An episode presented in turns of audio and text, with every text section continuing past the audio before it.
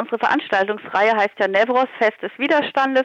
Nevros ist ein nicht nur kurdisches Fest, um das mal gleich am Anfang zu sagen. Das hat eine lange Tradition in den verschiedensten Ländern in dem sogenannten Mittleren Osten, ähm, ist aber für die Kurden ähm, einfach auch ein politisches Symbol geworden, eben mehr noch äh, nicht nur der Frühlingsanfang wird gefeiert, sondern auch der Widerstand ähm, findet jedes Jahr statt. Am 21.03. in Freiburg traditionell ist die große Demo und das Feuer am 20.03. Und wir wollten einfach diese Nevros-Feierlichkeiten nochmal mehr in so einen politischen Zusammenhang stellen. Das war die ursprüngliche Idee von der Veranstaltungsreihe. Aktuell ähm, quasi mit dem Einmarsch der türkischen Armee in, in Afrin sind wir natürlich leider top aktuell mit unserer heutigen Veranstaltung, quasi die passende Veranstaltung zum passenden Tag.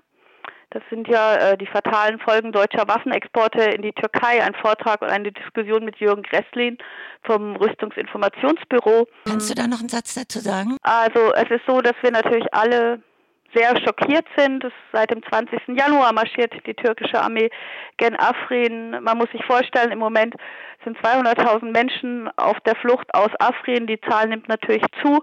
200.000, also man muss sich vorstellen, ganz Freiburg wäre äh, wäre jetzt schon evakuiert.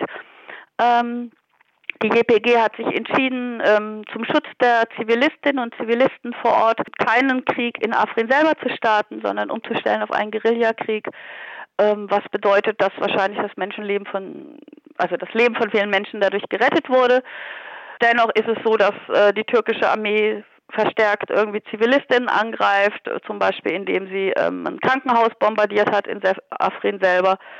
Und wie ja auch in den Medien irgendwie jetzt sogar in der BZ zu lesen war, die Rüstungsexporte von deutscher Seite einfach weitergelaufen sind in Millionenhöhe, trotz der Zusage von Gabriel, dass die halt ausgesetzt werden. Und von daher denke ich, ist es heute ähm, genau die richtige Veranstaltung am richtigen Tag. Das heißt, wenn schon sowas passiert, äh, dass es jetzt diese Veranstaltung dazu gibt. Und in der Veranstaltung ähm, wird, wird, es natürlich auch einen aktuellen Bezug geben.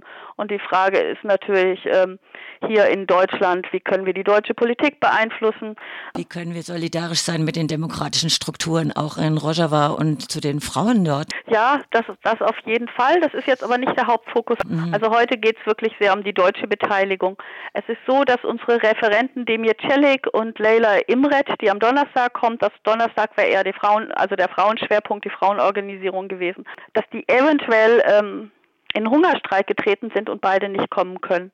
So, das, das könnte einfach passieren. Aber beide Veranstaltungen finden statt, weil okay. einmal äh, spricht heute Jürgen Gresslin und am Donnerstag gibt es den Film über Leila Imrit auf jeden Fall und ähm, bei beiden Veranstaltungen Diskussions- und Informationsbedarf.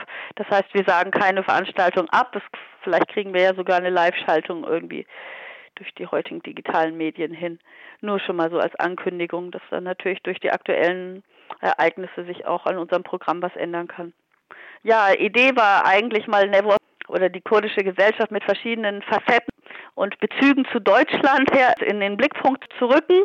Das hat einmal die Waffenexporte hochaktuell. Das Nevros-Fest als solches wird am Dienstag gefeiert, sehr wichtig ab 17 Uhr. Wichtig diesmal, ähm, das ist äh, die Veranstaltung, wo wir quasi in der Öffentlichkeit zu sehen sind. Deshalb äh, der Wunsch, dass viele, viele Menschen kommen. Nach Feiern ist uns ist niemand so richtig zumute aber nach auf die Straße gehen bestimmt. Bringt eure eigenen Plakate mit, können sich ja einfach viel auch auf die Rüstungsexporte beziehen. Nehmt Stellung, zeigt euch auf der Straße. Ab 17 Uhr sammelt man sich und ab 18 Uhr geht's los.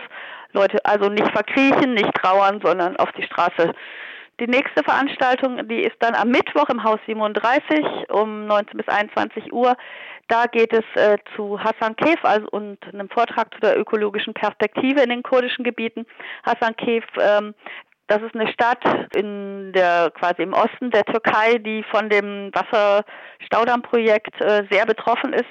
Am 28. April soll auch hier in Freiburg und bundesweit ein großer Aktionstag gegen diese Großstaudammpolitik der Türkei stattfinden. Da wird es im Vorfeld auch nochmal verschiedene Filme geben. Und ein Teil der kurdischen Bewegung ist halt auch die Ökologie. Und äh, ganz aktuell geht es halt darum, irgendwie Hassan Kef und die Bevölkerung, vor allem von Hassan Kef, die würde nämlich, ähm, da würde zwangsgeräumt werden. Ja. Und äh, die, was bis jetzt an Entschädigungen lief, ist unzumutbar. Und äh, Wasserpolitik ist natürlich auch ein ähm, Teil der Kriegspolitik der Türkei. Und da gibt es natürlich auch Bezüge. Früher gab es ganz klare Bezüge über Baufirmen aus Deutschland. Im Moment ist das eher eine österreichische Firma, die beteiligt ist. Da wird es einfach nochmal Informationen geben. Aber auch so eine Einordnung, wie sich äh, kurdische Politik auf Ökologie bezieht. Da gibt es einfach so, neben der Frauenbefreiung einer und dem ähm, demokratischen Konföderalismus irgendwie der dritte Pfeiler. Muss man sich auch so vorstellen, dass natürlich ein Gebiet, was äh, viel vom Bürgerkrieg gezeichnet ist, so zu der ganzen Frage der Ökologie gehört ja auch sowas wie Minen zum Beispiel. Ja, Landminen, klar. ja, ja, durch die mhm. Kriegseinsätze jetzt, sind äh, gerade so im irakischen Teil. Da gibt es ja diesen Film Schildkröten können fliegen, den wollten wir eigentlich auch besorgen. Gab es aber jetzt gerade nur auf Englisch. So, den werden wir auch nochmal zeigen, wo es darum geht, wie die Kinder quasi davon betroffen sind, von den Minen, die es dort noch gibt. Eben auch durch den Krieg damals gegen Saddam Hussein und lange Zeiten ist Minenthema. Eine erhöhte Brustkrebsrate von Frauen ist in manchen Gebieten auch ein, auch ein Thema und einfach auch eine, ja, eine Folge von, von dieser Kriegspolitik.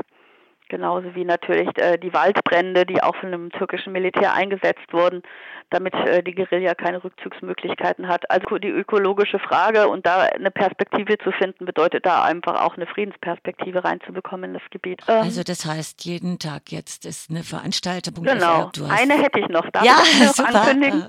Genau, eine für uns auch sehr wichtige Veranstaltung ist die Veranstaltung mit Leila Imret. Sie ist äh, eine abgesetzte Co-Bürgermeisterin von Cizre in Deutschland aufgewachsen, hat sich dann entschieden, in die Türkei zurückzukehren, war eine der jüngsten äh, Bürgermeisterinnen, also HDP in Cizre und Cizre wurde ja nach der Wahl vom türkischen Militär platt gemacht, weil es dort einfach einen Widerstand gab. Und äh, die ganz viele Bürgermeister und Bürgermeisterinnen der HDP wurden ja abgesetzt und eine davon ist Leila Imrit, die jetzt inzwischen wieder äh, nach der Verhaftung freigelassen jetzt wieder in Deutschland lebt. Wir freuen uns sehr, wenn es klappt, dass sie kommt. Ansonsten gibt es den Film über ihr Leben und äh, wir werden dann andere Vertreterinnen suchen, die nochmal mehr dazu erzählen können zu der Geschichte von Chisre. So, das mhm. ist am Donnerstag, Donnerstag, und wieder an der Uni, wieder im Raum 1016. Und um das jetzt vollständig noch zu sagen, gibt es noch zwei Veranstaltungen. Eine ähm, am 23. mit äh, Govent, also ein kleiner Tanzworkshop und äh, aktuelle Informationen zur Situation in Afrin. Also haben wir im, wurde im Januar geplant. Die äh, Veranstaltung ist von, den, von YKK, dem Verband der kurdischen Studierenden. Und ein äh, Benefizkonzert für Erdbeben in Kermanschah und Kriegsopfer in Afrin, veranstaltet von HEWI, dem Kurdischen Zentrum Soziale Arbeit e.V., ist am Sonntag, den 3. Und damit war das dann das Programm der ganzen Woche.